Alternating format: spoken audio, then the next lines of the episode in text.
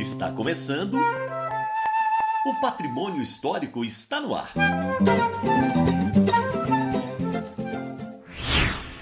Quando, ainda mocinho, eu senti doído de ira, que parecendo certo, era tudo mentira. O amor que me jurava pérfida amargor. Quis morrer, mas alguém que conhece esta vida me falou sem calor, mas em frase sentida: Isso é chuva do mar, vai passar. E passou. Olá, ouvinte! Este poema que ouvimos agora é do nosso querido Agripa Ulisses Vasconcelos, o matozinhense que se destacou mundo afora com suas poesias. Este que ouvimos foi um trechinho do poema Chuva do Mar, escrito pelo autor e publicado em 1920 no livro Silêncio. E aí, pessoal? Que coisa boa começar o programa com poesia. A produção literária também é um importante patrimônio material da nossa cidade. Além das belezas naturais, nossa terra é berço de artistas renomados, como foi o Agripa. A poesia dele nos oferece outras lentes para ver e pensar sobre o mundo e as nossas relações. No programa de hoje, vamos conhecer a trajetória e a obra do escritor Agripa Vasconcelos e outros artistas do nosso município. Vamos lá!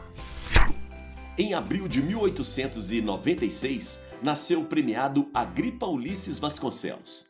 Naquela época, Matozinhos era um distrito de Santa Luzia do Rio das Velhas.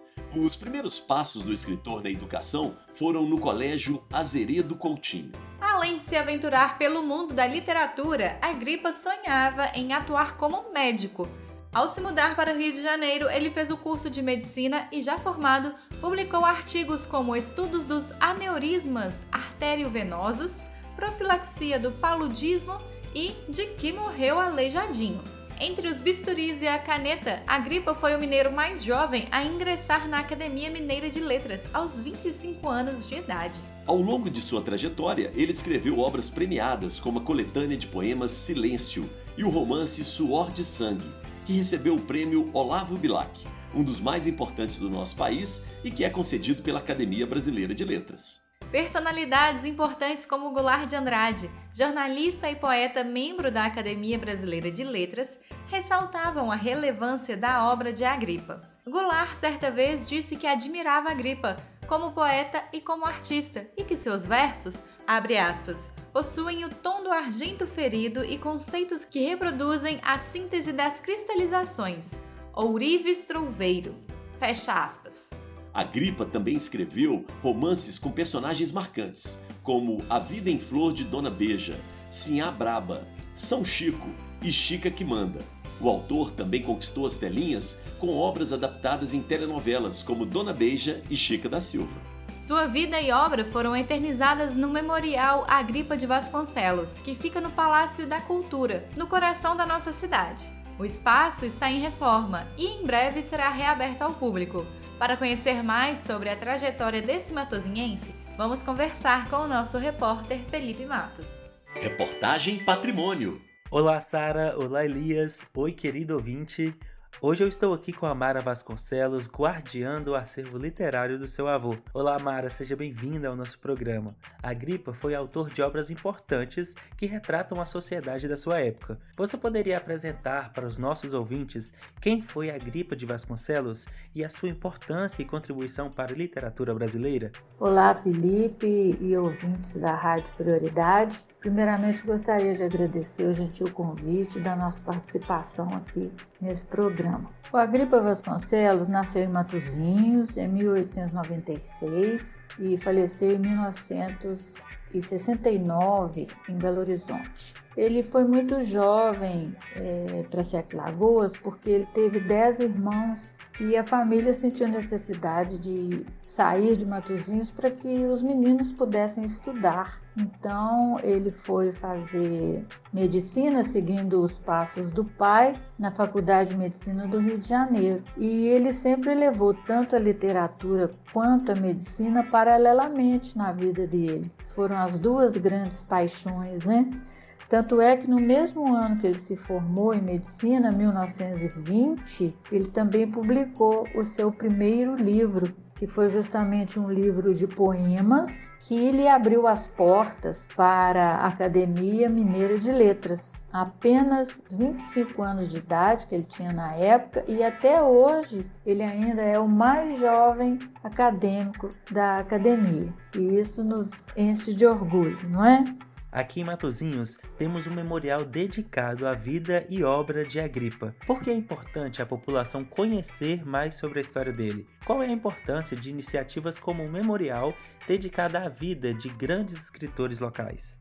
É verdade, o memorial está dentro do Palácio da Cultura, em Matozinhos, né? E a prefeitura está fazendo uma grande reforma no prédio e nós já estamos planejando a reinauguração do nosso espaço. E é importante que a gente dê valor aos filhos da terra.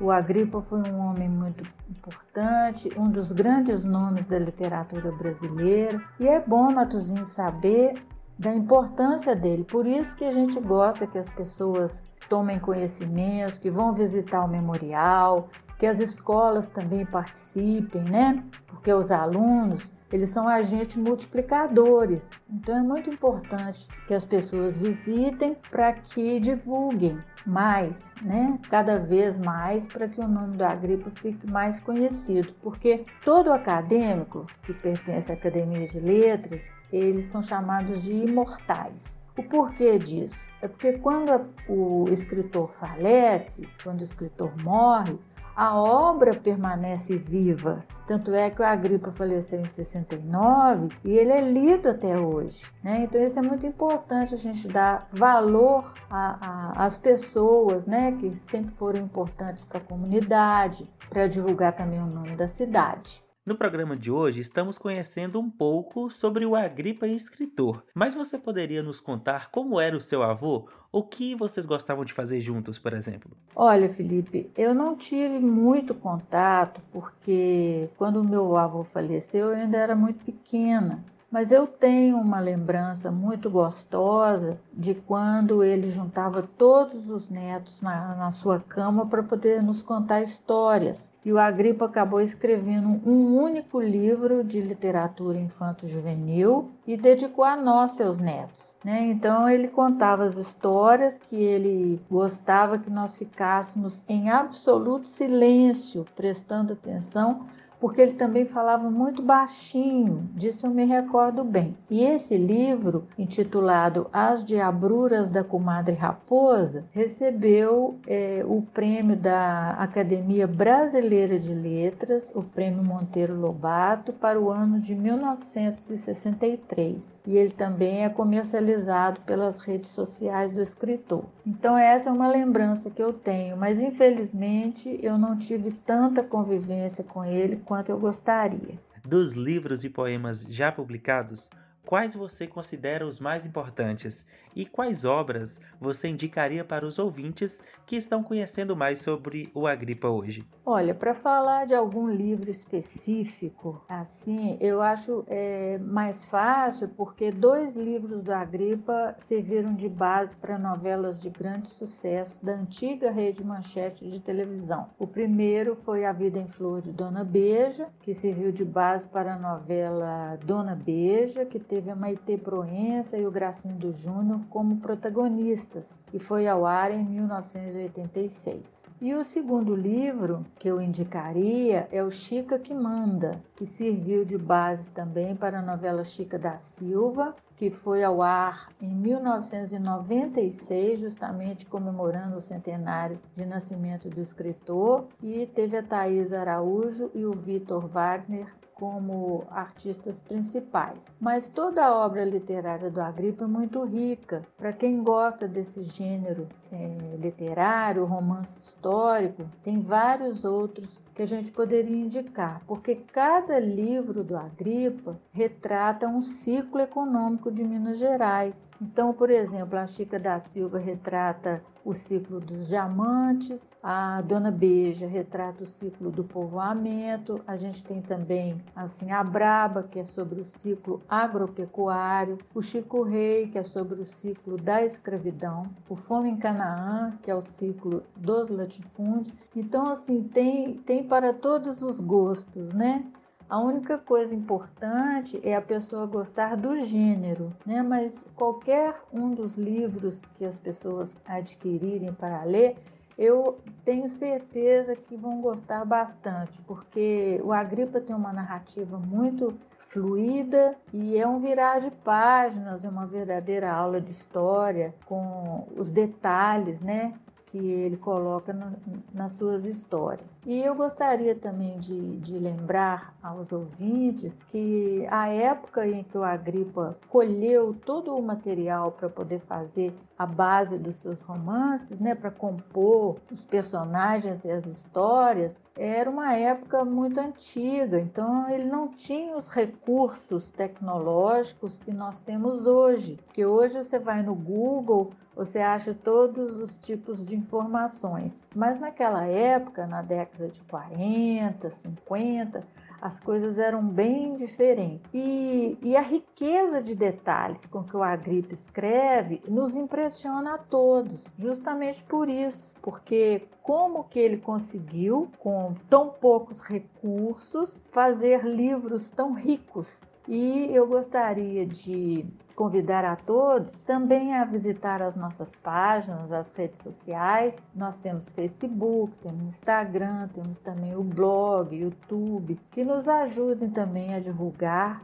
né, o trabalho maravilhoso e a obra literária riquíssima que o Agripa deixou para todos nós. Para finalizar, Mara, conta pra gente de que maneira o seu avô influenciou na sua educação e trajetória. Eu fui tomar conhecimento mesmo da obra literária em si do Agripa na minha adolescência, né, que ele já não estava mais entre nós, mas eu gostava muito de ver como que ele brincava com as palavras, fazia rimas, escrevia com tanta facilidade, que ele tinha uma mente muito brilhante e aquilo sempre me cativou. E eu acho que eu também é, fui influenciada por ele por causa disso.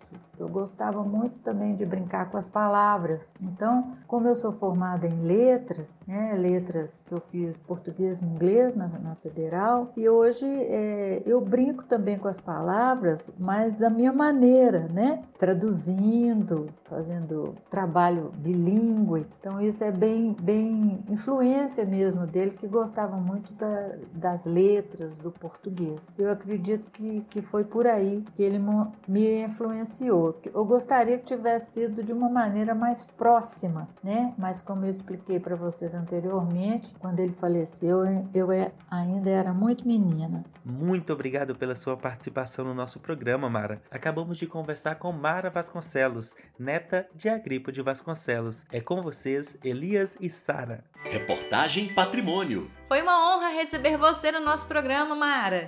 Muito obrigada pela participação. Sensacional saber mais sobre o autor pela perspectiva de alguém que conviveu com ele.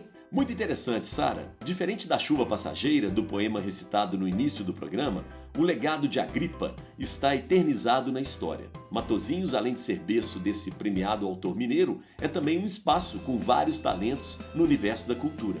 Alguns talentos da nossa região foram eternizados no terceiro volume da coletânea Escritores do Vetor Norte da RMBH.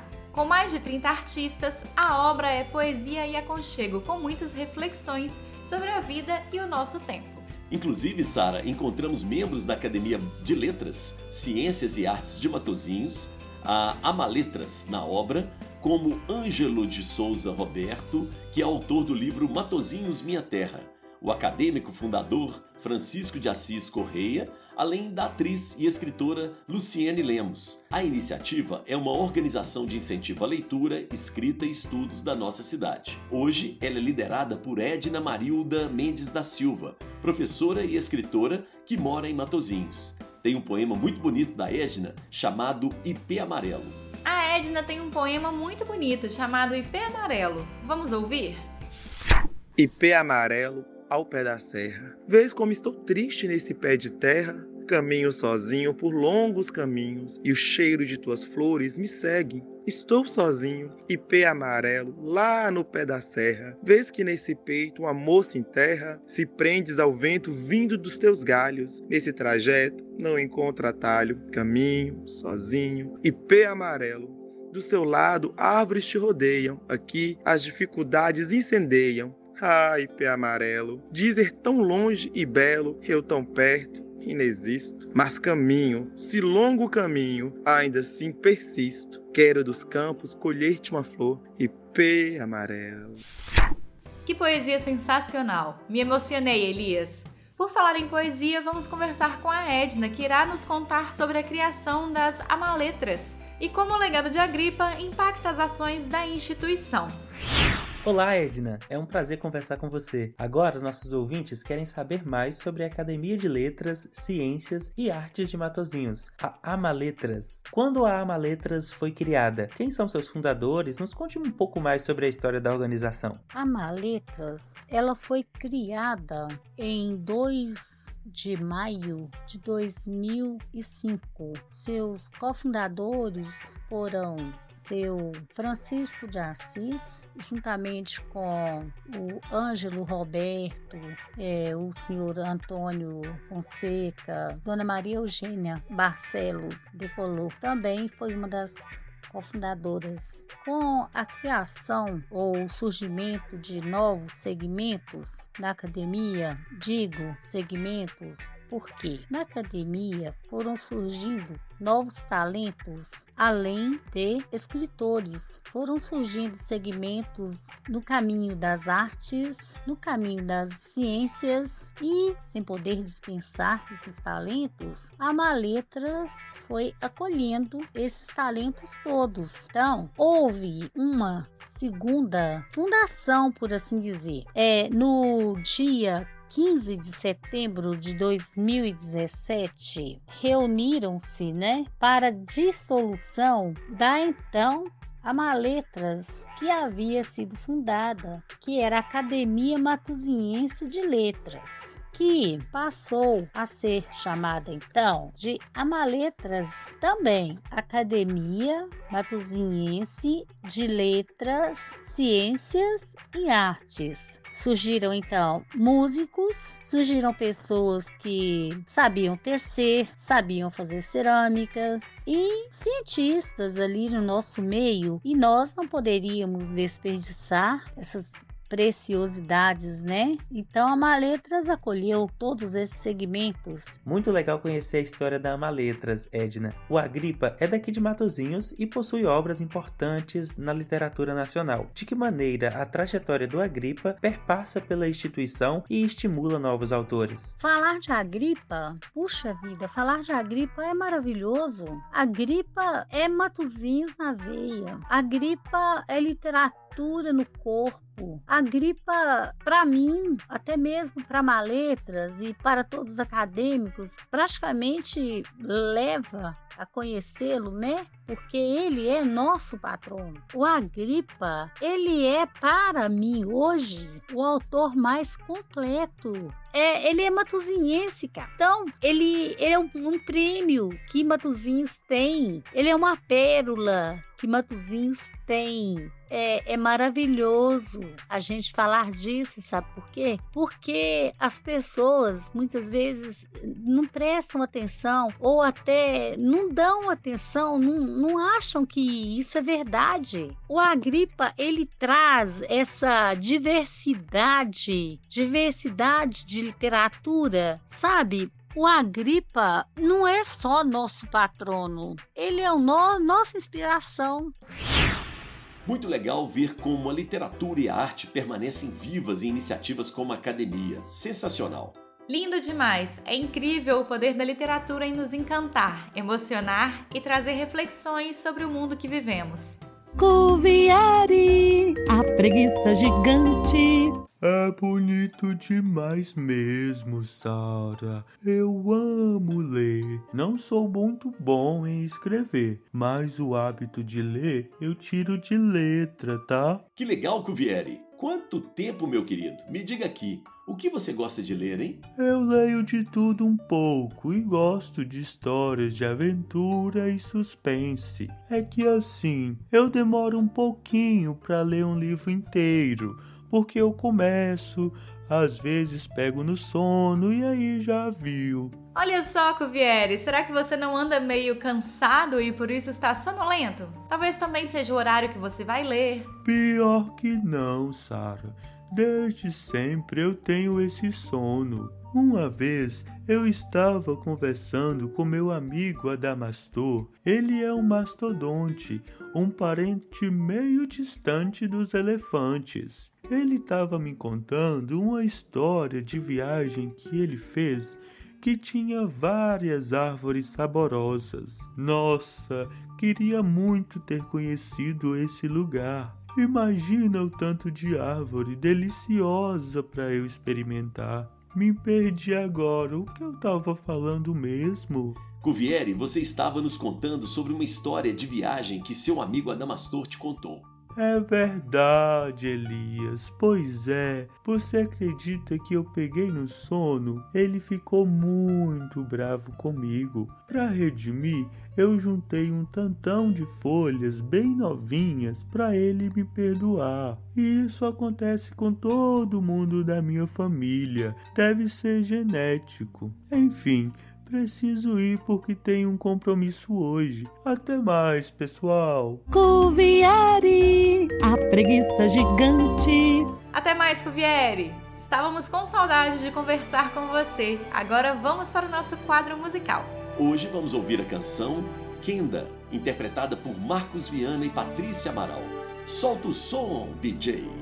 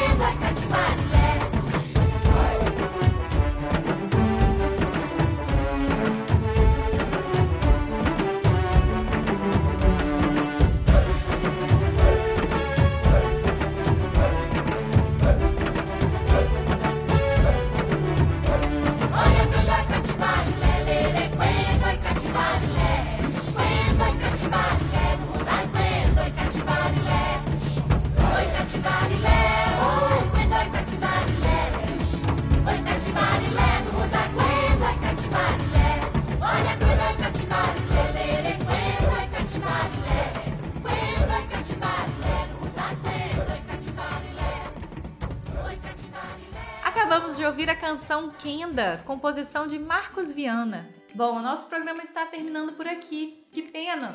Se gostou do nosso programa e ficou com vontade de ouvir novamente, é só acessar as principais plataformas de distribuição de áudio, como o Google Podcast, o YouTube e o Spotify.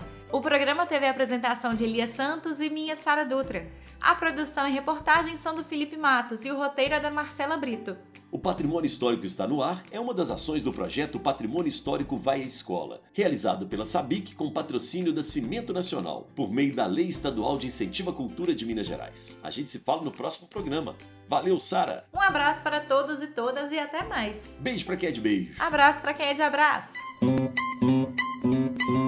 Você ouviu? O Patrimônio Histórico está no ar.